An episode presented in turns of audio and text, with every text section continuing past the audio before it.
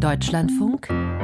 Sonntagsspaziergang und damit begrüße ich Sie nach dem Interview der Woche heute mit Bundeskanzler Olaf Scholz zum Sonntagsspaziergang mit Reisenotizen aus Deutschland und der Welt. Am Mikrofon für Sie Susan Sari. Wir reisen heute über das Meer nach Montreal, Quebec in Kanada und schauen uns das Leben auf den Straßen der Großstadt an. Wir erleben die Faszination für den Frachtsegler Aventur. Wir schauen uns ein Viertel im Umbruch an in Barcelona, ein regelrechtes Kunstzentrum in Barcelona und wir blicken zurück auf ein ganz besonderes Konzert der Waldbühne Bühne Berlin ein Aufeinandertreffen von Kultur vor grandioser Kulisse. Wir starten aber in diesen Sonntag mit zwei populären Tanzstücken aus der Provinz Quebec in Kanada. Typisch ist das Lilting, also die vokale Imitation der Fiddle und das Foot Tapping, das aus dem Stepptanz kommt. La Boutine Souriante. dim daddle daddle daddle daddle yaddle daddle daddle daddle yaddle daddle daddle daddle daddle daddle daddle daddle daddle daddle yaddle daddle daddle daddle yaddle daddle daddle daddle daddle yaddle dum daddle daddle daddle daddle yaddle daddle daddle daddle yaddle daddle daddle daddle daddle yaddle daddle daddle daddle daddle yaddle daddle daddle daddle yaddle daddle daddle daddle daddle yaddle dum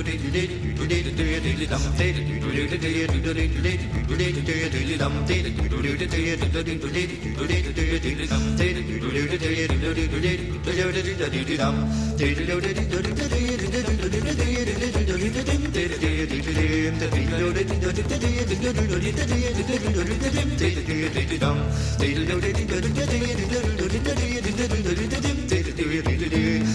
Die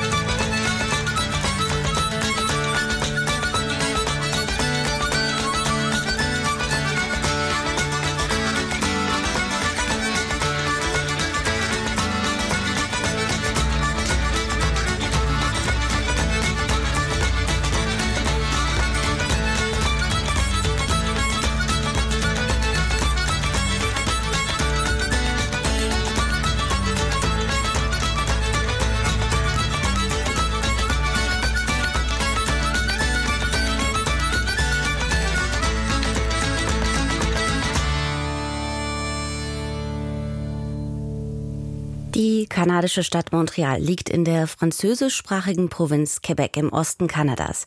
Die zweitgrößte Stadt in Kanada hat mehr als vier Millionen Einwohnerinnen und Einwohner und ist die kulturelle Hauptstadt Quebecs. Sie ist umgeben von Wasser und hat bis heute den Ruf, einer der lebenswertesten Städte zu sein.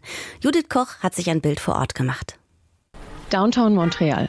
Zwischen den Wolkenkratzern, Starbucks, Metrostationen kommt das Gefühl einer nordamerikanischen Großstadt auf. Menschen in Businessanzügen, den weißen Kaffeebecher in der einen, die Laptoptasche in der anderen Hand, meandern durch die graubraunen Straßenzüge. Zielstrebig schlängeln sie sich an anderen Passanten vorbei, an flanierenden Touristen und Studierenden. Auch die weltbekannte McGill University befindet sich in Downtown. Antoine, Anfang 20, studiert hier Ingenieurwesen. Uh, Montreal ist eine großartige uh, Stadt. Es gibt hier viele Bars und ein aufregendes Studentenleben. Uh, ich komme aus Quebec City. Ich habe mein ganzes Leben dort verbracht und bin erst vor drei Jahren hierher gekommen. Und ich mag das Großstadtleben. Quebec City ist zwar nur ein bisschen kleiner, aber Montreal ist internationaler. Deshalb bin ich hierher gekommen, nach Montreal. Es ist zwar ein bisschen kalt hier, aber es ist trotzdem eine tolle Stadt. Das Land, auf dem die Gebäude der McGill-Universität heute stehen, gehörte früher indigenen Völkern. Giodake, der indigene Name Montreals, wurde vor Ankunft der Europäer von den St. Lorenz-Irokesen bewohnt. Ein Denkmal auf dem unteren Campus der McGill-Universität erinnert an das Irokesendorf Ojlaga, das der französische Seefahrer Jacques Cartier 1535 entdeckte. Er war auf der Suche nach einer Passage nach Asien. 1642 errichteten französische Kolonialherren die Festung Ville-Marie als Zentrum des Pelzhandels und ihrer Expansion in Neufrankreich und gründeten Montreal. Nach der britischen Eroberung Neufrankreichs im Jahr 1763 übernahmen die Briten das von den Franzosen aufgebaute Pelzhandelsimperium im St. Lorenzbecken. Erst 1982 wurde Montreal eine Stadt, eine überwiegend frankophone Stadt. Es gab ein Gesetz, das die französische Sprache fördern und sicherstellen sollte, dass Französisch in Quebec präsent bleibt. Das Gesetz, das verabschiedet wurde, stellt also zum Beispiel sicher, dass es etwa Schilder sowohl auf Französisch als auch auf Englisch gibt. Mit der Charta der französischen Sprache, auch als Gesetz 101 bekannt, im Jahr 1977 eingeführt, erhielt Quebec als einzige kanadische Provinz einen Sonderstatus. Französisch als einzige Amtssprache. In der zweiten Hälfte des 18. Jahrhunderts unter britische Herrschaft gekommen, boomte Montreal im viktorianischen Zeitalter und zog Migranten aus Osteuropa, Italien und China an. Montreal wurde so, trotz seiner französischen Wurzeln, mehr und mehr englischsprachig. Zwar wurde mit Zuwanderern aus Quebec Französisch wieder prominenter, doch erst mit der liberalen Regierung Jean Lesage Anfang der 1960er bekam die Durchsetzung gegen das Englische neuen Aufwind. Das Office québécois de la langue française, das Quebecer Büro für die französische Sprache, sorgt seit 1961 für die Einhaltung des Gesetzes 101. Dessen Folgen reichen weit. Pastagate, dem eine Speisekartenrüge durch das Büro über das Wort Pasta in einem italienischen Restaurant zugrunde lag, ist nur ein Beispiel. Außerdem gab es eine Beschwerde über ein Geschäft, weil sich das französische Traiteur auf einem Schild nicht prominent genug von dem englischen Caterer abhob. Ein Konditor musste ein Bußgeld zahlen, weil der französischen Aufschrift in seinem Schaufenster von lauter anderen Sprachen die Schau gestohlen wurde. Montreal ist der Hauptschauplatz der Auseinandersetzungen. Bis heute müssen Arbeitgeber mit Arbeitnehmern auf Französisch kommunizieren. Andere Sprachen sind nur erlaubt, solange zusätzlich Französisch verwendet wird. Auch die McGill-Universität wurde in diesem Frühjahr vom Quebecer Büro an ihre Verpflichtung erinnert. Eine vermeintliche Sprachpolizei. Antoine findet die Regel höchstens umständlich. McGill ist sehr englischsprachig. Kaum jemand spricht hier Französisch. Wir haben die Möglichkeit, unsere Prüfungen auch auf Französisch zu absolvieren, aber da wir alles auf Englisch lernen und die erste Sprache der Prüfer ebenfalls Englisch ist, ist es keine gute Idee, Prüfungen auf Französisch zu schreiben. Mit Englisch kommt man in Montreal gut zurecht, doch wer als Tourist halbwegs des Französischen mächtig ist, wird gern gesehen. Zwar hat sich mit Bonjour, Hello eine versöhnliche Grußformel etabliert, doch das Thema beschäftigt die Montrealer. Auch ohne direkt danach zu fragen, kommt das Thema Sprache in Gesprächen immer wieder auf.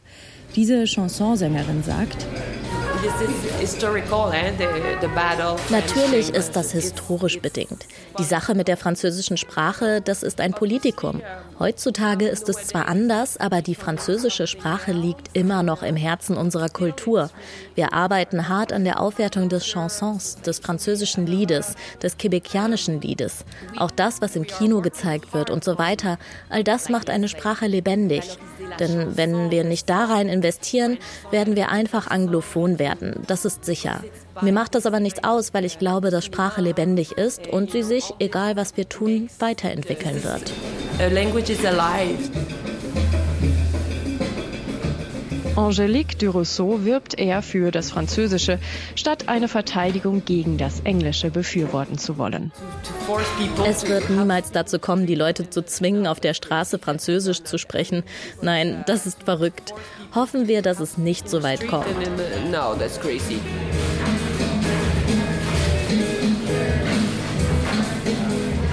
Dass das Französische sich womöglich wie von allein halten wird, liegt daran, dass in den vergangenen Jahren nach den Chinesen am meisten Franzosen nach Quebec eingewandert sind.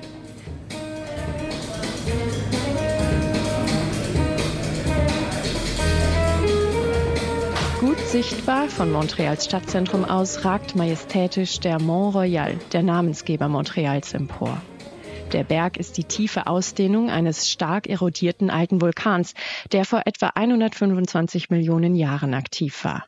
Heute, umgeben von 200 Hektar Natur, thront man auf dem knapp über 230 Meter hohen Hügel mitten im Herzen der Metropole. Der Mont Royal aktiviert seine Besucher.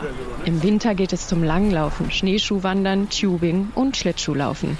Im Sommer treffen sich Montrealer und Touristen zu Barbecues, Radtouren und Konzerten. Jogger hecheln unzählige Treppenstufen zur Aussichtsplattform hinauf. So oder im Gehtempo auf dem Gipfel angekommen, auf der Aussichtsplattform stellt sich ein Gefühl für die Halbinsel Ile de Montréal ein, über die sich die pulsierende Stadt mit ihren Hochhäusern erstreckt. Die grau-silberne Skyline wird umrahmt von türkisem Wasser. Zu mehr als drei Vierteln ist die Ile de Montréal von Gewässern umgeben. Süd- und östlich wird die Ile de Montréal von einem der größten Flüsse Nordamerikas, dem St. Lorenz-Strom, umflossen. Im Westen und Norden liegt der Rivière de Prairie, einer von drei Mündungsarmen des Ottawa River. Zudem gibt es vorgelagerte Inseln wie die Ile Sainte-Hélène und die Ile Notre-Dame, über die sich ein kleiner Teil des Stadtgebietes erstreckt.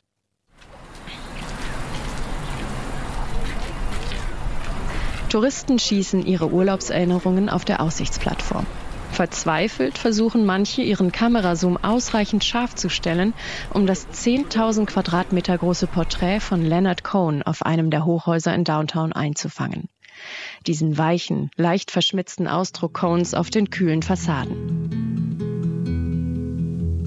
Die Ikone Montreals, Sänger, Songwriter, Dichter, blickt zärtlich auf die Crescent Street herunter. Das hochaufragende Wandgemälde zeigt den Künstler mit seinem charakteristischen Filzhut, der Hand über dem Herzen. In Montreal fühle ich mich zu Hause, auf eine Art und Weise, die ich sonst nirgendwo empfinde, sagte Cohn, in Montreal geboren und groß geworden, 2006 in einem Interview. Ich weiß nicht, was es ist, aber das Gefühl wird stärker, je älter ich werde sein Montreal. War das die kastenförmige Collage aus Hochhäusern und verspiegelten Fenstern, das die Touristen auf dem Mont Royal zu ihren Verrenkungen anregt?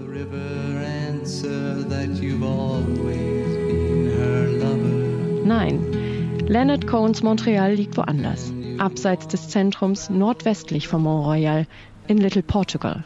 Hier verbrachte die Musiklegende seine zweite Lebenshälfte. Künstler und Migranten, erst jüdische, später vor allem portugiesische, sind hier in die Gegend von Le Plateau gezogen. Heute lassen sich hauptsächlich Franzosen in Le Plateau nieder. In den vergangenen Jahren nach den Chinesen die größte Einwanderungsgruppe in der Provinz Quebec. Auch sie sorgen dafür, dass das Französische in Montreal erhalten bleibt. In Little Portugal erinnert der Parc du Portugal an die Ankunft portugiesischer Migranten. In Little Portugals Straßen säumen portugiesische Cafés die Galao, eine portugiesische Milchkaffeespezialität, und Pastéis de Nata, portugiesische Puddingtörtchen anbieten. Leonard Cohen soll seinen Morgenkaffee im Bagel etc. getrunken haben. Die Bagels kommen frisch vom nahegelegenen Fairmont Bagels, Montreals ältester Bagelbäckerei, eröffnet im Jahr 1919. Fairmont Bagels, ein in dritter Generation geführtes Familienunternehmen, ist Teil eines lokalen Dilemmas. Wer macht Montreals beste Bagels? Inhaber Irvin Schlafmann, Enkel des russischen Migranten Isador Schlafmann, wurde mit 23 Jahren, das war im Jahr 1979, in das Familienunternehmen eingeführt. Alles fing an mit meinem Großvater. Als er im Jahr 1919 aus Russland kam, suchte er nach einem Ort, an dem er seine Bagel backen konnte. Und da es keine Bagelbäckereien gab, eröffnete er die erste Bagelbäckerei in Montreal.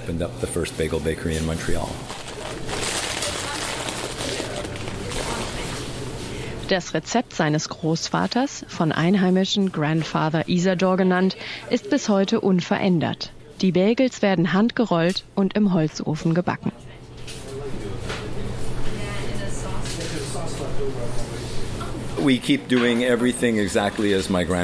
Wir machen alles genau so, wie es mein Großvater meinem Vater beigebracht hat und wie es mein Vater mir beigebracht hat. Wir haben nichts verändert und wir stellen sicher, dass all die kleinen Nuancen Teil des Prozesses bleiben, so wie sie uns beigebracht wurden. Es ist eine mühsame Arbeit und sie ist detailliert. Aber es gibt niemanden sonst, der das so macht wie wir. Ich weiß, das ist eine gewagte Aussage. Aber in Montreal gibt es sonst niemanden wie uns. Wir haben alle Bagel der Stadt geprüft und unserer ist nach wie vor das beste Produkt, das man hier kaufen kann. Seit Jahren herrscht ein Konkurrenzkampf in den Straßen von Le Plateau. Bagel-Rivale Saint-Viateur eröffnete 1957, kurz nach Fairmount und nur ein paar Straßen weiter. Die Kunden sind unentschlossen, welcher Bagel das Kopf-an-Kopf-Rennen gewinnt. Ja, ich kenne Fairmount. Es ist genauso gut, da habe ich keine Vorliebe. Dieser Bagelladen war einfach näher. Wir sind nicht unbedingt Bagel-Feinschmecker. Sein Großvater, so sagt Irvin Schlafmann, habe das traditionsreiche Gebäck zum Montreal Bagel gemacht, so wie er heute bekannt ist. Bagel have always been poppy seed. Bagel wurden traditionell mit Mohn gebacken. Der Bäcker am Hofe von König Stanislas im 16. Jahrhundert, manchmal weiß ich das genaue Datum nicht mehr, hat damals dem König Bagel angeboten, die allerdings ursprünglich die Form eines Steigbügels hatten. Diese waren nicht wie heutige Bagel geschlossene Ringe, sie wurden in Mohn getaucht und geflochten. Aber erst im Jahr 1952, als ein älterer Mann in die Bäckerei meines Großvaters kam und eine Tüte mit Sesamkörnern mitbrachte und meinen Großvater bat, den Bagel mit Sesamkörnern für ihn zu machen, weil die Mohnkörner in seinen falschen Zähnen stecken blieben, wurde der Sesambagel geboren. Mein Großvater begann, Sesambagel für den alten Herrn zu backen und nach ein paar Monaten begann er selbst Sesamsamen zu kaufen und daraus Sesambagel zu backen. So ist er entstanden, der Sesambagel. Genau hier, wo Sie gerade stehen. Schlafmanns Kunden kommen aus aller Welt, um das runde, leicht süßliche Gebäck zu kaufen. Fairmonts Bagel sind sehr lange haltbar. Wir haben das Salz aus dem Rezept verbannt und mit anderen Zutaten kompensiert. Man schmeckt es nicht wirklich, aber man merkt, dass unsere Bagel beim Einfrieren nicht so schnell austrocknen. Wir haben einen Schweizer Piloten, der jedes Jahr hierher kommt und jedes Mal 24 Bagel für sich und seine Familie kauft. Damit fliegt er dann wieder nach Hause. 24 Stunden pro Tag, an sieben Tagen die Woche geöffnet, gleiten im Fairmount rund 12.000 Bagels pro Tag über den meterlangen Bagel-Ofenschieber. Mohnbagel, Müsli-Bagel, All Dressed, also Bagel in allen Geschmacksrichtungen, Brezelbagel, Blaubeerbagel, Bagel mit Schokolade und Orangenschale und natürlich auch Sesambagel.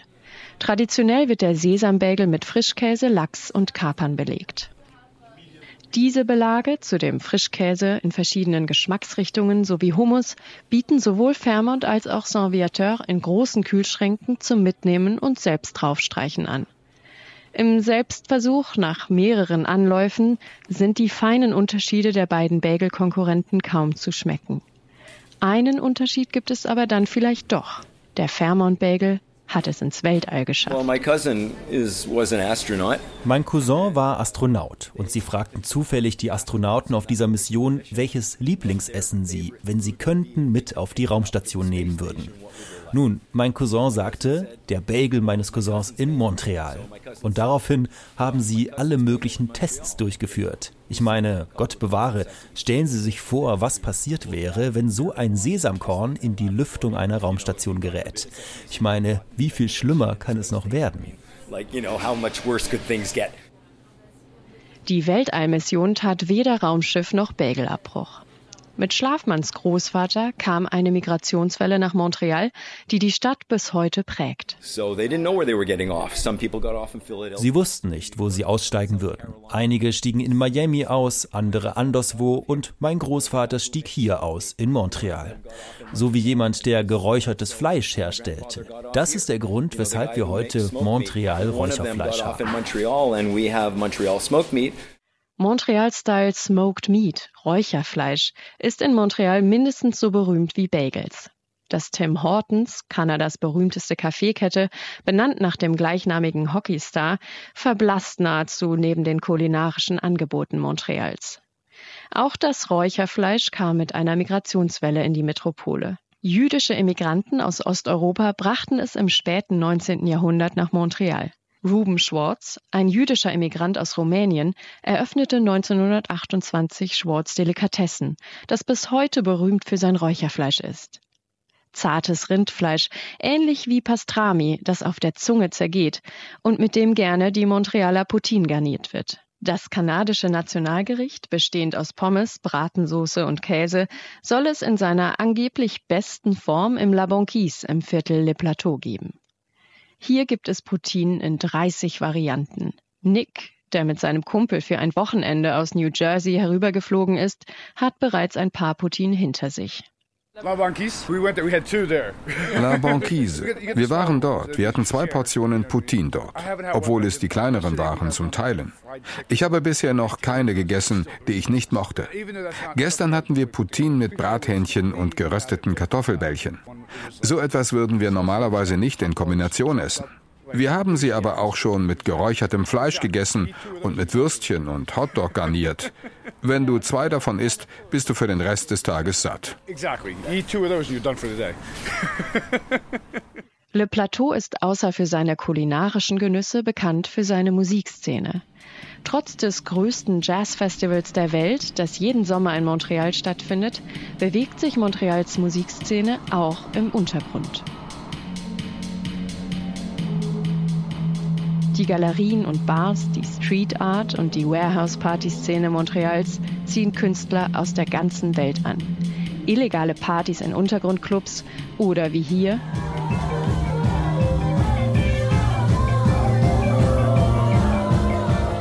Funk, Soul und Jazz Jam Sessions in Clubs wie dem Turbo House. Jeden Donnerstagabend findet hier eine Jam-Nacht statt.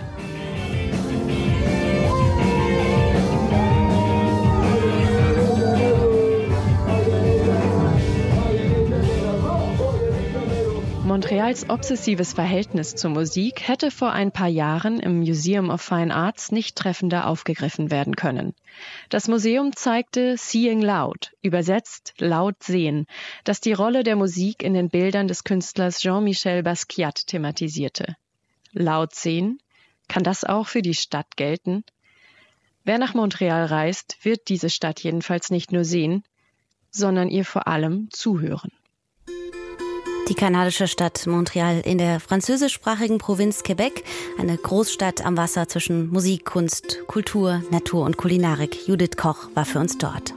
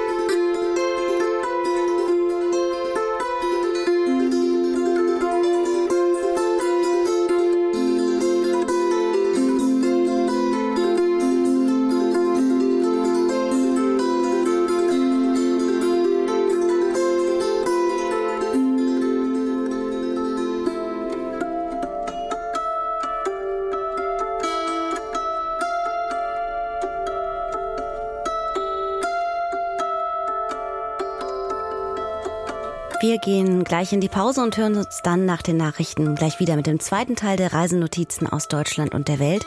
Zuvor hören wir aber noch kurz Musik aus Montreal, der Musikgruppe Konstantinopel, bestehend aus iranischen und marokkanischen Musikern Setar und Tombak, werden ergänzt durch Viola da Gamba, Renaissance Cornet und Duff. Und sie spielen hier gemeinsam mit dem senegalischen Musiker, Chora-Spieler und Komponisten Ablaye Sissoko. Lassen Sie uns eintauchen in Poisson au fond de l'océan.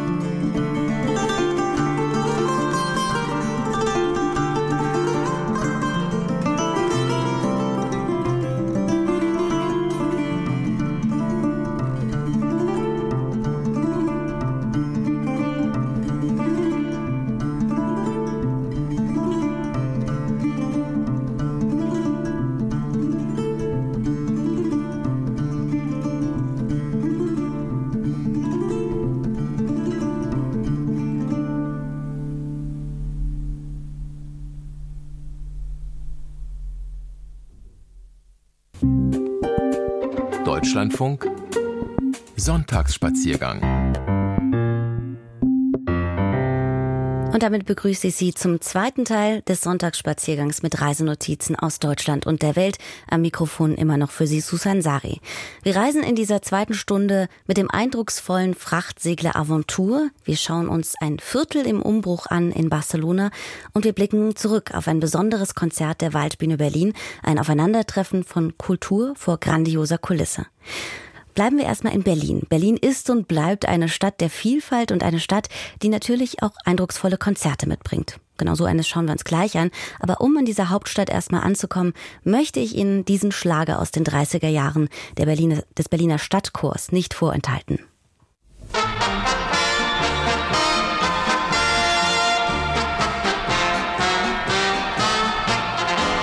Das ist Berlin,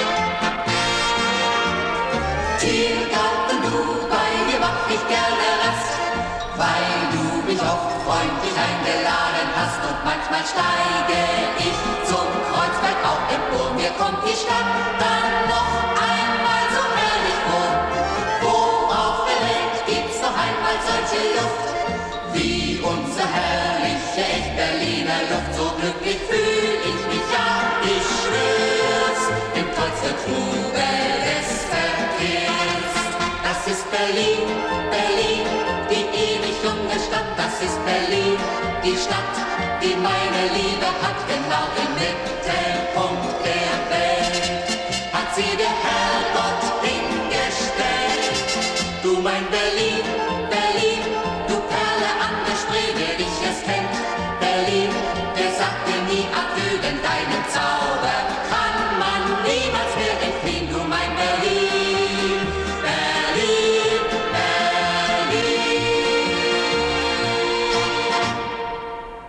Von den 30er Jahren Berlins zu dem Berlin von heute und einem Ort, der Geschichte mit heute verbindet. Mein Kollege und Leiter der Reisejournale Andreas Stopp war gerade in Berlin in der Waldbühne und das nicht nur an einem besonderen Ort, sondern auch an einem ganz besonderen Konzert. Die Sommertournee des West Eastern Divan Orchestra gemeinsam mit Igor Levit am Klavier und Daniel Barenbäum. Und am Telefon begrüße ich erstmal Herrn Stopp. Guten Tag. Ja, hallo Susanne Zare. Guten Tag. ich hatte schon gut angefangen mit Volksfestatmosphäre. Ja, ich, ich äh, freue mich erstmal so, dass diese Waldbühne ja durchaus ein Ort ist, der schon sehr lange so besteht. Aber lassen Sie uns erstmal starten zu fragen, bei welchem Konzert Sie genau die Waldbühne in Berlin besucht haben. Also man muss auf jeden Fall sagen, die Berliner Zuhörer werden jetzt wahrscheinlich gelangweilt sein. Das kennen die alles, denn diese Waldbühne ist eine Berliner Institution, eine der schönsten Freilichtbühnen Europas, äh, so heißt es. Und wir können danach ein bisschen erzählen, wie das gekommen ist und wer die überhaupt gebaut hat. Dieses West Eastern Divan Orchestra WEDO, so wird es einfach abgekürzt, unter der Leitung von Daniel Barenbäum äh, der, der Meister ist 80 Jahre inzwischen, einer der führenden Dirigenten und Pianisten der Welt. Er bewegt sich langsam, ich konnte das sehr gut beobachten vor 14 Tagen auf der Bühne, aber die Augen blitzen und es ist ein hellwacher Geist.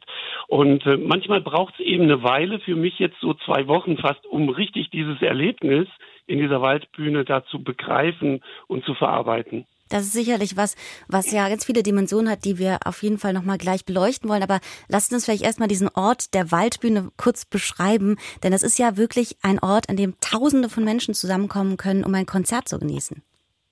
Ja, Tausende, Zehntausende sogar. Diese, diese Waldbühne fast 22.290 Personen. Da mhm. verschlägt es mir fast wieder die Sprache, muss einen Schluck Wasser nehmen. so viele Menschen, für so viele Menschen ist das äh, gebaut. Ja, es ist, man muss es dazu sagen, es ist ein Nazi-Bauwerk. Äh, man hat äh, 1936 zu den Olympischen Spielen äh, dieses Ding hergestellt. Damals hieß es Dietrich Eckart Freilichtbühne. Äh, der Mensch äh, ist ein früher Anhänger des Nationalsozialismus gewesen. Im Hintergrund sind dann die Olympischen Spiele gelaufen. Man hat damals eine Ausbuchtung der Morellenschlucht benutzt. Das ist ein natürlicher Talkessel am Morellenberg Berg, so heißt das dort.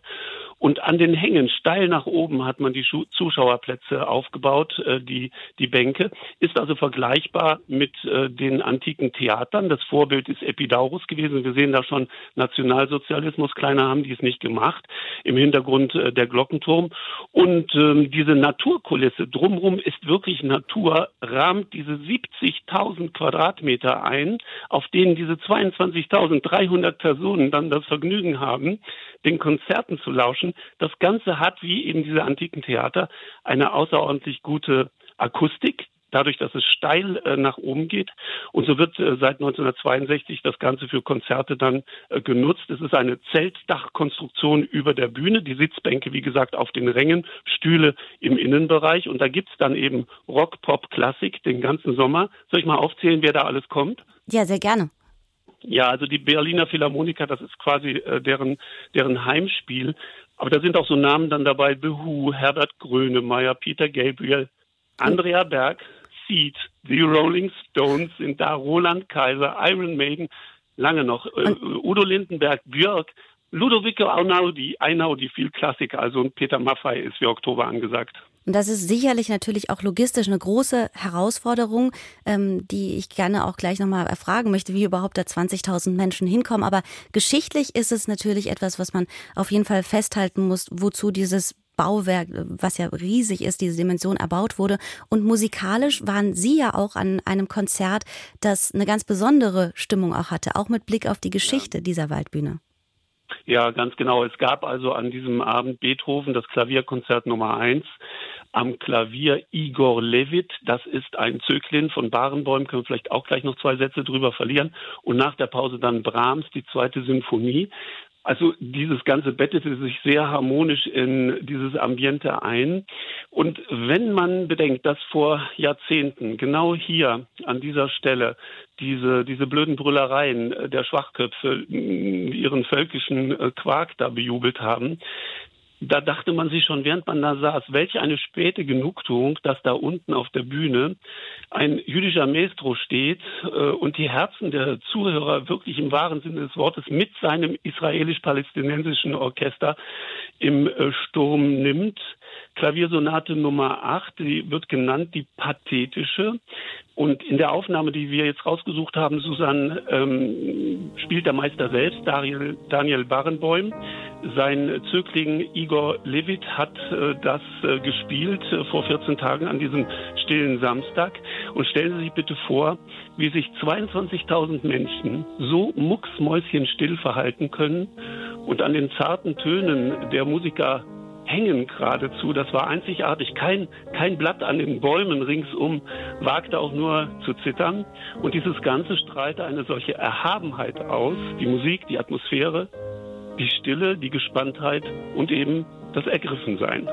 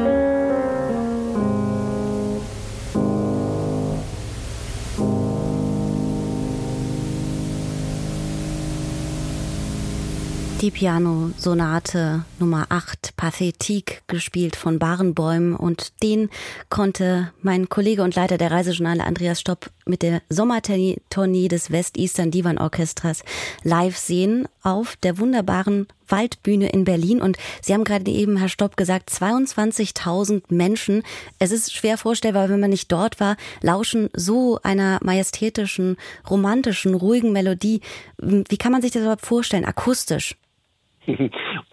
und übrigens, nach dem Verklingen des letzten Tones, wie wir es jetzt auch gerade gehört haben, da waren erst mal fünf, sechs Sekunden absolute Stille in diesem ganzen hm. antiken, nachgebauten Rund so.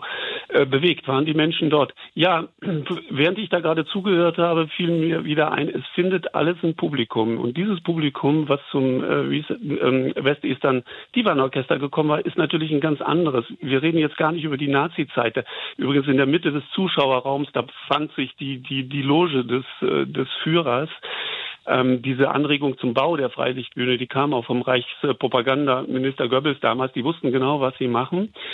Übrigens 1965 Stichwort anderes Publikum, da waren die Rolling Stones da und da ist die ganze Waldbühne regelrecht zertrümmert worden. den Menschen, nämlich die dort angesprochen waren, die dort hingekommen sind, denen war äh, nach der Überlieferung das Konzert einfach zu kurz und dann haben die alles äh, kurz und klein geschlagen und sich stundenlange Krawalle mit der Polizei geleistet und danach war sieben Jahre Pause in der Waldbühne, passierte nichts.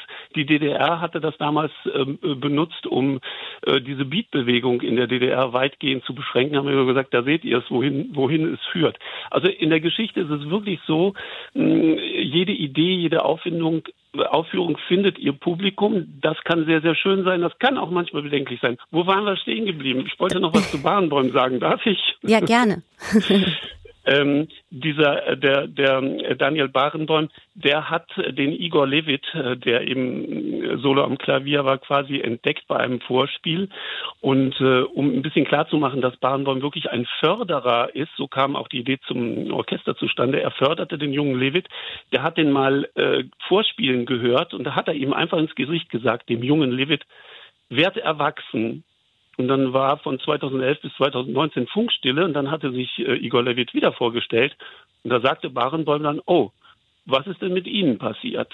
Und seither verbindet diese beiden äh, auch schon, muss man fast sagen, eine Art musikalische Freundschaft.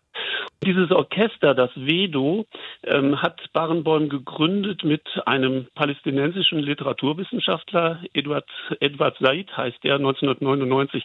Und es ist quasi so eine künstlerische Friedensmission im Hinblick auf den Nahostkonflikt wunderbar israelische und palästinensische Musiker, Musikerinnen paritätisch gleiche Anzahl ähm, musizieren miteinander. Und nach dem Konzert auf der Bühne war es wirklich rührend zu sehen, wie die sich alle in den Arm genommen haben. Das ist sicherlich ähm, ein großer Punkt der Verbindung, der ja dann auch noch dazu an diesem geschichtlichen Ort ähm, ein, ein, großer Moment ähm, darstellen muss, auch wenn man das im Publikum sieht. Ich möchte noch mal ganz kurz auch fragen, ähm, weil ich immer noch hängen bleibe, auch bei diesen 22.000 Menschen und diesem ja. Ambiente und aber auch der Anreise. Also wie, wie ist das überhaupt logistisch äh, vorstellbar? Das es muss ja eine äh, Sommernacht gewesen sein, bei der irgendwie halb Berlin auf diese Waldbühne zustreut.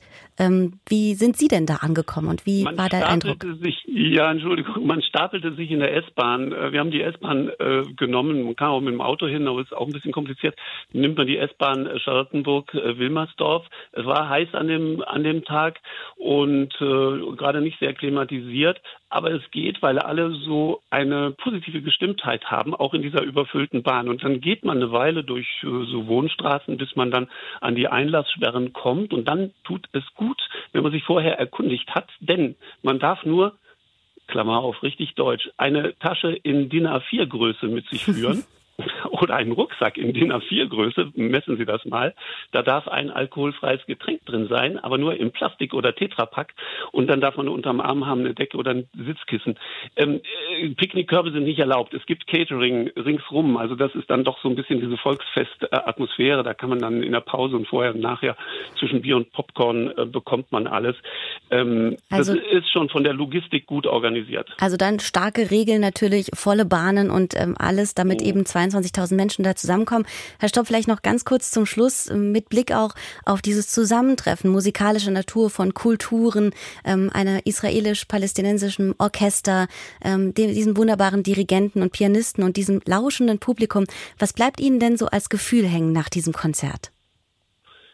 dass man vieles erst versteht, wenn man eine Weile drüber nachgedacht hat und dass man besonders Musik erst dann versteht, wenn man vielleicht vorher etwas über sie erfahren hat.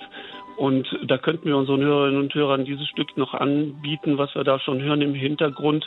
Das wurde jetzt nicht gegeben in dieser Waldbühne, aber es ist ein Beispiel dafür, wie, wie, wie bewegend Musik sein kann. Dieses hier ähm, verlangt eine solche Virtuosität im Spiel. Es ist das bekannteste der vier äh, Rondos von Beethoven, heißt Wut über den verlorenen Groschen, dieser, dieser Titel Wut über den verlorenen Groschen, der stammt wohl nicht von Beethoven, sondern von seinem Verleger Anton Diabelli, 1828 veröffentlicht.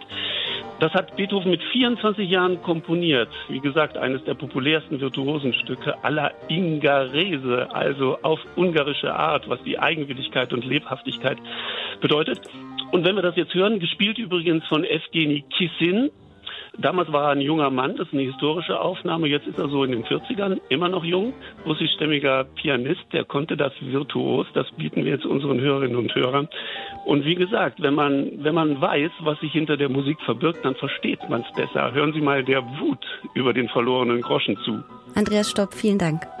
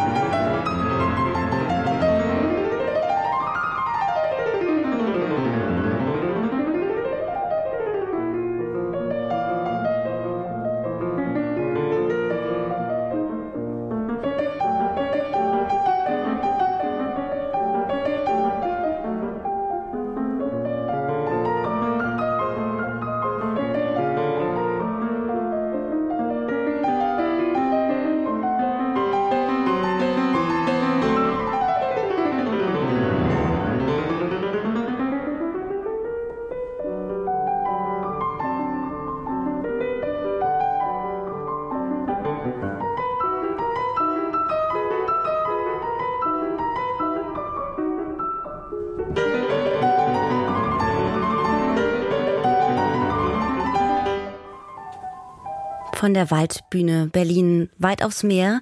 Im Sommer 2023 ist der Frachtsegler Aventur von seiner elften Atlantiküberquerung nach Hamburg zurückgekehrt. An Bord waren fair gehandelte Waren wie Kaffee, Rum oder Kakao, die im eigenen Geschäft im Hamburger Hafen verkauft werden.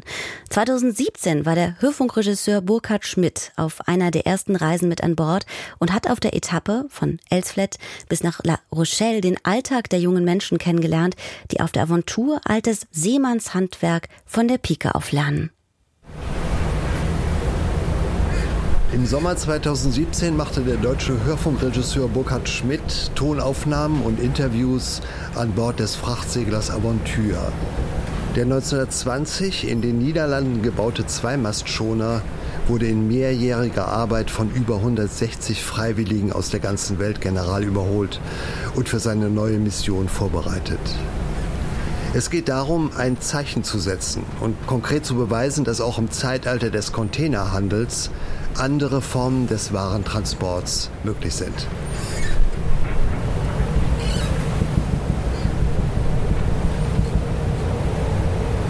Also die erste Etappe ging von Elsfleth sozusagen oder von Brake, das ist der Industriehafen, der nicht weit von Elsfleth eben entfernt ist, bis nach La Rochelle. In La Rochelle ist dann eben auch geladen worden angefangen von Champagner über Mode, die eben aus dem Großraum Rochelle, aus der Region, die dort generiert worden ist. Also die Schafswolle wird eingesammelt und es gibt halt da kleine Betriebe, die Hemden und Hosen und Socken und was weiß ich, Filzpantoffeln herstellen, die eben, sagen wir mal, nachhaltig produziert sind. Zunächst sind die dann eben von La Rochelle auf die Kanaren gefahren, nach Santa Cruz und haben dort eben auch nochmal bestimmte Dinge ausgeladen, bestimmte Dinge eingeladen und dann erst erst ist dieser große Schlag passiert. Also diese weite Strecke haben sie dann eben in Angriff genommen von Santa Cruz bis nach Quebec. durch das Fall!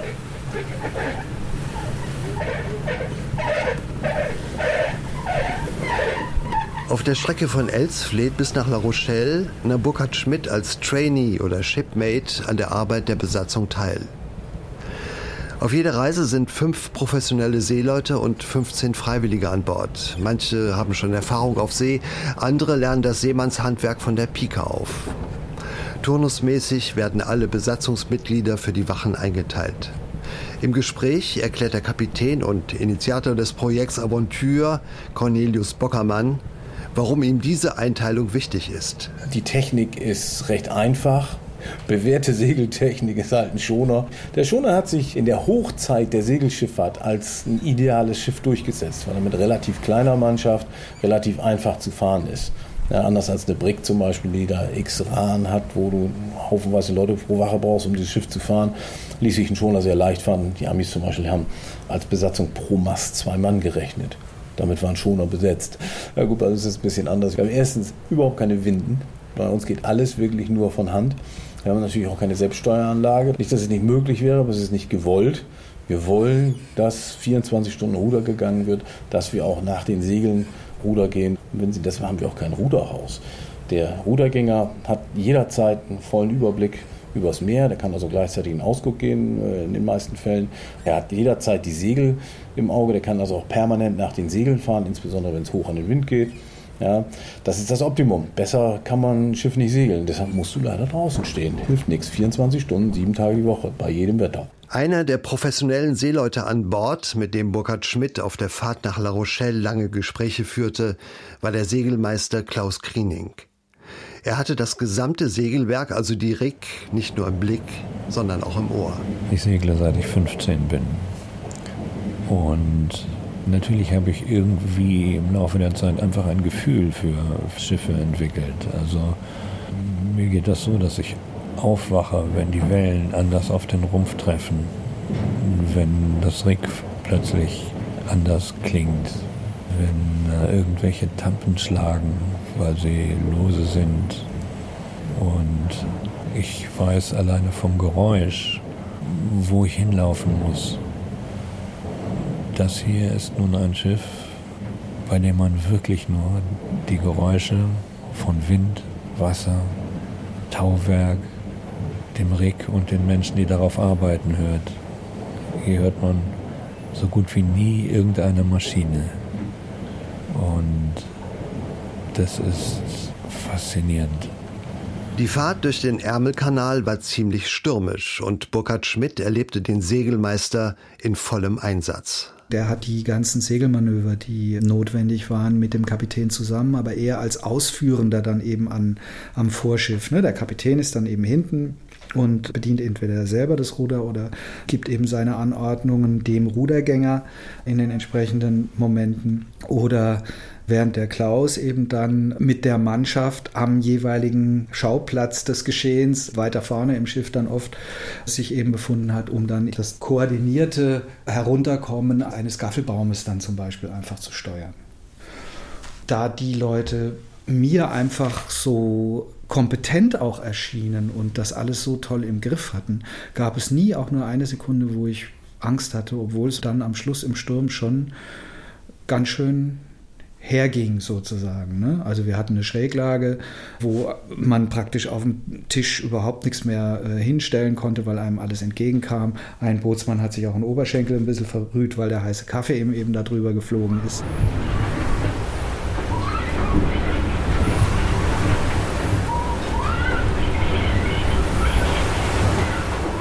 Kochen bei Seegang ist eine Herausforderung, sagt Hedi Stracker-Berghut, die schon vor 36 Jahren auf einem Schoner unterwegs war.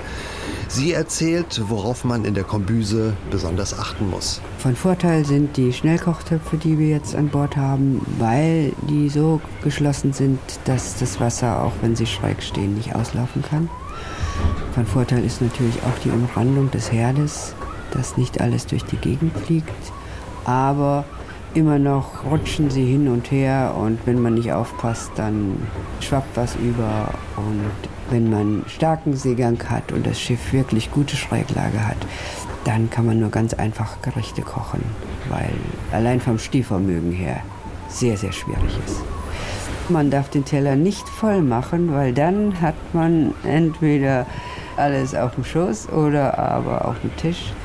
Äh, es werden immer nur halbe Portionen ausgegeben und man muss immer noch schauen, dass es auch nicht irgendwo überschwappt.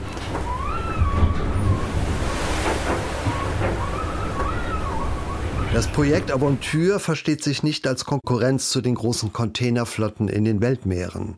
Deshalb ist auch die Auswahl der Waren, die hauptsächlich zwischen Nord- und Südamerika und der Karibik über den Atlantik nach Deutschland transportiert werden, besonders wichtig. Cornelius Bockermann. Wir transportieren Waren, die es hier nicht gibt. Ja, wir transportieren keinen Honig aus Mexiko nach hier. Hier gibt es genug Honig, auch wenn der zehnmal Bio ist. Aber wir transportieren zum Beispiel eine Luxusware wie Kaffee. Kaffee gibt es hier nicht. Wenn ich den unbedingt haben will, dann muss ich die Kosten dieses Kaffees auch tragen. Und die Kosten dieses Kaffees sind eben nicht 4,99 fürs Pfund. Das kostet Kaffee nicht.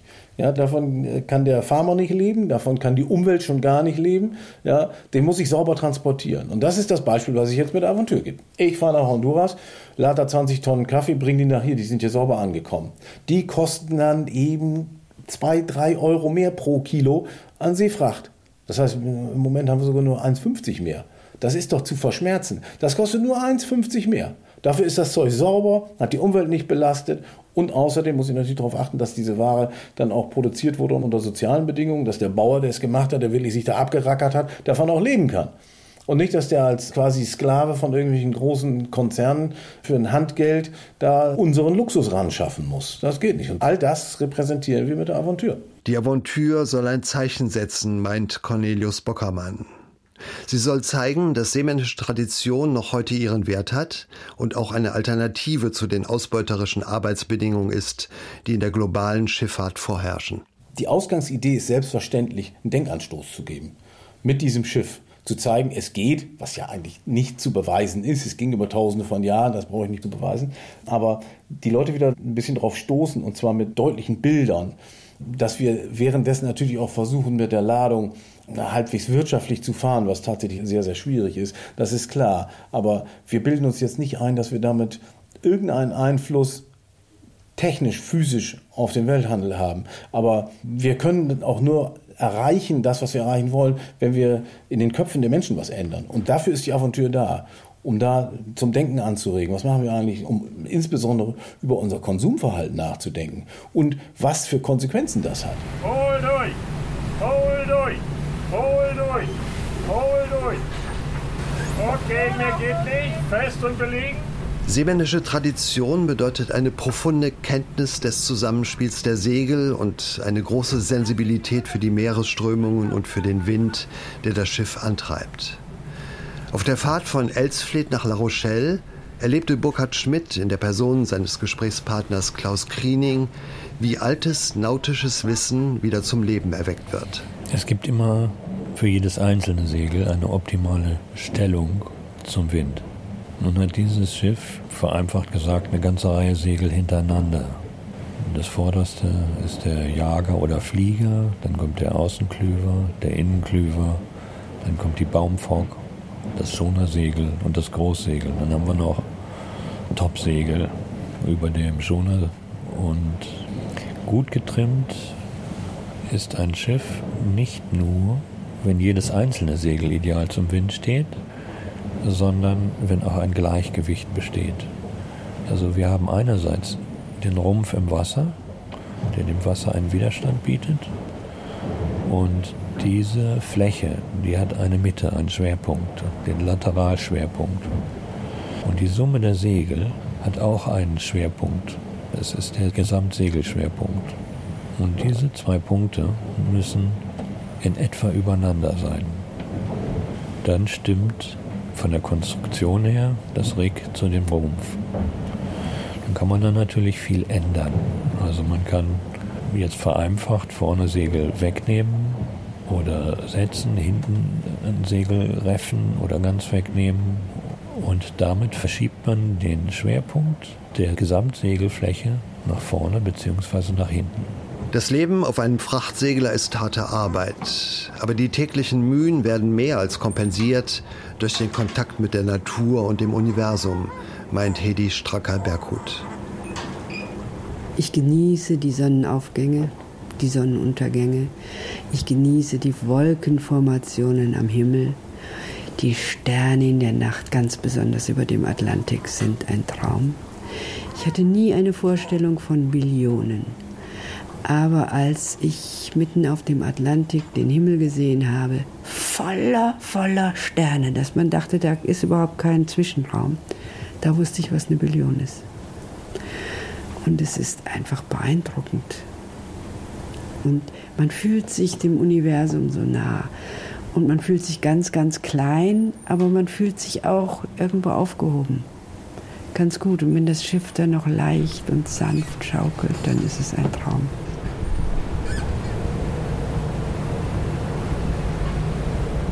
Die kommerzielle Seefahrt auf einem großen Containerschiff hat nichts von einem Traum, meint Cornelius Bockermann, der jahrelang selbst als Kapitän auf den großen Pötten über die Weltmeere geschippert ist. Aber den wenigsten Menschen sei bewusst, sagt er im Gespräch mit Burkhard Schmidt, unter welchen Bedingungen die Waren des täglichen Gebrauchs zu uns kommen. Naja, diese riesen Kästen. Du hast selbst diesen Qualm gesehen, den die ausstoßen. Grundsätzlich muss ich sagen, halte ich den Betrieb von solchen Schiffen mit Schweröl für eine Art legalisierte Giftmüllverbrennung auf See. Der Treibstoff, den heutige Schiffe verwenden, ist Schweröl. Schweröl ist einfach der allerletzte Dreck, der bei der Raffinerie rauskommt, der dann noch ein bisschen aufbereitet wird mit Diesel, damit du ihn überhaupt pumpen kannst. Und das enthält eben fast alle Reste, die bei der Raffinerie nicht gebraucht werden. Man redet immer vom CO2-Ausstoß, aber das ist ja nicht nur der CO2-Ausstoß, der immens ist, aber der Brennstoff, der verwendet wird, stößt ja so viel zusätzlichen Dreck aus, den du beim Pkw-Verkehr oder bei dem Allgemeinverkehr überhaupt nicht hast. Da sind Schwefel und, und Schwermetalle und Gifte, da ist alles Mögliche drin in dem Zeug. Und das wird auf See schön gleichmäßig in der Atmosphäre verteilt. Außerhalb ja, des Dunstkreises. Man sieht es ja gar nicht. Seefahrt findet nicht in der Öffentlichkeit statt.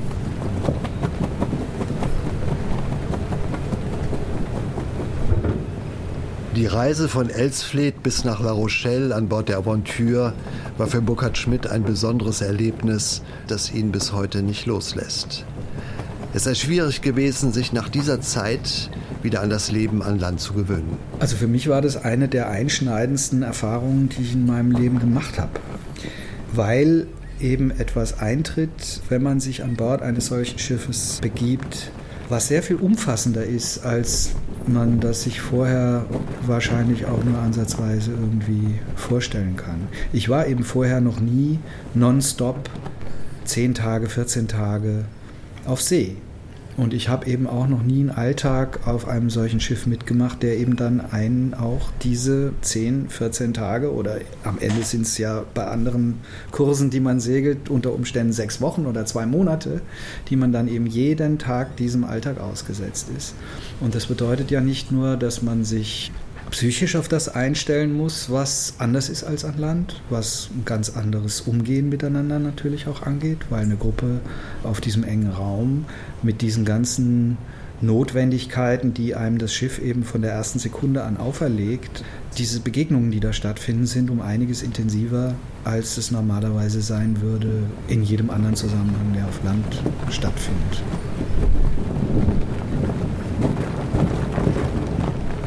Der Frachtsegler Aventur Harald Brandt hat für uns berichtet und von hier aus reisen wir nun weiter nach Barcelona. Noch vor einigen Jahrzehnten war der Touristen-Hotspot Barcelona ein Zentrum der Textilproduktion. Damals sprach man vom Manchester des Südens und nach der Textilkrise standen eben viele dieser Fabriken still. So auch Fabra Corts, eine Großfabrik im Norden der Stadt. Nach jahrelangem Leerstand gibt es jetzt hier Künstlerateliers, Künstlerresidenzen, Proberäume für Musikerinnen und Musiker und Theaterleute, Ausstellungen. Bei schönem Wetter treffen sich auf dem Fabrikgelände die Anwohner des Stadtviertels. Dr. Klaus England war für uns dort. Auf dem Fabrikgelände Fabra y Coats ganz im Norden Barcelonas herrscht reges Treiben. Die Textilproduktion wurde hier schon vor fast 50 Jahren eingestellt. Mittlerweile tummeln sich in einer der größten Fabriken der Stadt viele junge Anwohner aus dem einzigen Arbeiterviertel Sant Andreu, einem Viertel im Umbruch. Zwischen zwei Fabrikflügeln spielen Kinder. Die Erwachsenen aus der Nachbarschaft haben Tische aufgestellt, um ausgiebig Siesta zu feiern. Auch einige Künstler, die ihre Ateliers in der Fabrik haben, gesellen sich dazu. Die angrenzende Küche kann sich vor Bestellungen kaum retten. Die Stimmung ist ausgelassen. Das Wetter gibt sein Bestes. Marcelo hat sich der Gruppe angeschlossen. Er ist vor einem Jahr mit seiner Familie aus Chile gekommen und fühlt sich mittlerweile ganz wohl in Sant Andreu. Für uns ist der Ort sehr wichtig geworden. Die unterschiedlichsten Gruppen aus dem Viertel kommen hierhin. Es ist ein ganz außergewöhnlicher Ort. Marcelo erinnert daran, dass das heutige Kulturzentrum aus einer Stadtteilinitiative entstand. Die Anwohner verlangten damals mehr Kulturangebote im Viertel. Fabra e Coates war für sie eine einzigartige Chance. Man hatte bereits damit begonnen, die Fabrik abzureißen, doch den Anwohnern gelang es, den Abriss zu stoppen. Wir erreichten, dass die Gebäudeflügel umgenutzt und in ein bedeutendes Kulturzentrum verwandelt wurden. Heute ist es für uns ein wichtiger Treffpunkt, gleichfalls ein Ort für künstlerisch Kreative, etwa für Musiker. Hier finden sich auch Klassen für Malerei und Fotografie. Marcelo erwähnt, dass Barcelona in den vergangenen Jahrzehnten unter dem Leerstand der vielen Textilfabriken litt. Plötzlich war der Ruhm verblasst, das Manchester des Südens Geschichte. Dabei gehörte das katalanisch-schottische Konsortium Fabra y Coates kurz nach Einführung der Dampfmaschine zu den ersten Textilfabriken des Landes. Es war die Zeit, als die weiten Ackerflächen mehr und mehr von rauchenden Schloten verdrängt wurden. Dem stimmt auch Gerard zu, der beim Aufbau der Wechselausstellungen mithilft. Gerard berichtet, der wirtschaftliche Niedergang in Katalonien habe begonnen, als das Kapital billigere Arbeitskräfte im fernen Osten suchte. Zusammen stehen wir vor der Fotowand des neu eröffneten Kunstzentrums Centro de Arte Contemporáneo de Barcelona. Im Hintergrund ertönen die Maschinen der Textilarbeiterinnen. Heute aber nur zu Demonstrationszwecken.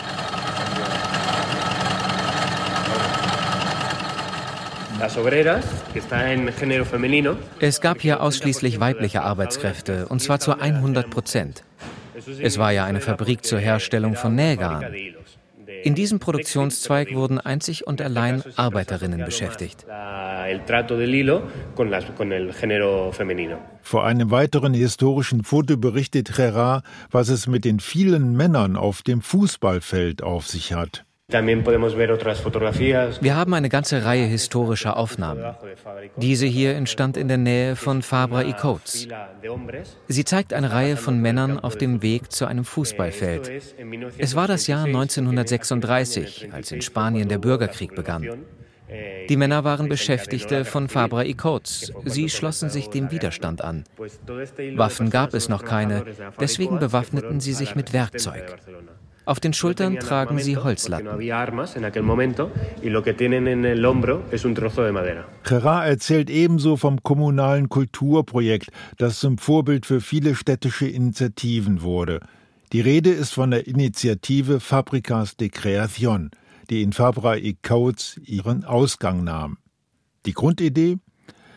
Ungenutzte Fabrikbauten und Werkstätten für künstlerische Zwecke umzuwandeln. Den Mitarbeitern des Kulturamts Institut de Cultura war klar, dass es in Barcelona viele Künstler gibt, die vergeblich auf der Suche nach geeigneten Ateliers sind. Wenige Jahre später war es dann soweit. Theatergruppen, Musiker und bildende Künstler zogen in die umgebauten Werksräume der Textilfabrik ein. Vor kurzem wurde sogar ein ganzer Fabrikflügel für Künstlerwohnungen transformiert. Wie in anderen europäischen Industriestädten bieten wir Künstlerresidenzen in den ungenutzten Fabrikgebäuden an. Es kommen Ateliers hinzu, in denen Künstler ihre Projekte entwickeln können.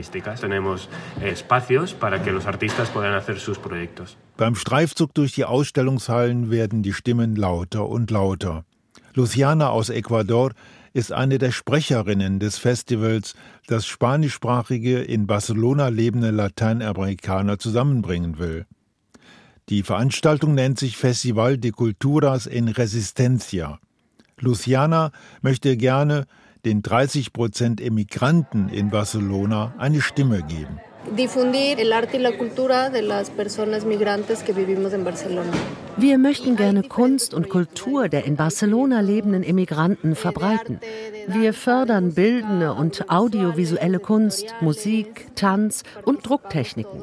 Ich arbeite zusammen mit einem Verlag und wir verlegen ein Wörterbuch mit dem Titel Diccionario Migrante. Eh, Zahlreiche Aktivitäten finden sich auch in den Außenräumen von Fabra y Coates. Marina vom Kunstzentrum Centro de Arte Contemporaneo führt auf den Hauptplatz, wo gerade eine Fotoausstellung über Fotografinnen im spanischen Bürgerkrieg begonnen hat. Zusammengestellt haben wir 70 Fotos von 21 Fotografinnen. Wir verstehen die Schau als Hommage an die Fotografinnen, die viel zur Geschichte der Stadt beigesteuert haben. Eines der auffallendsten Fotos wurde im legendären Somorostro aufgenommen, einem Wanderarbeiter-Ghetto am Strand.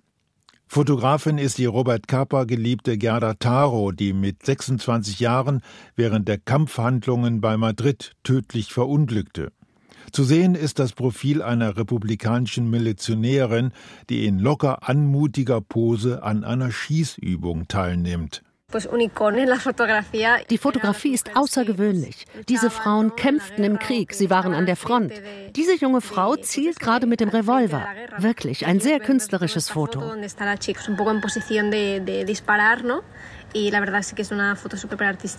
Nach Jahrzehnten von Leer und Stillstand lebt Fabra Coates wieder auf. Es ist das zweite Leben der legendären katalanisch-schottischen Fabrik.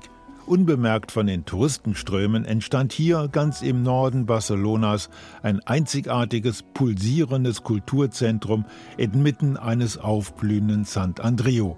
Für die Bewohner ist das der Beginn einer neuen Epoche.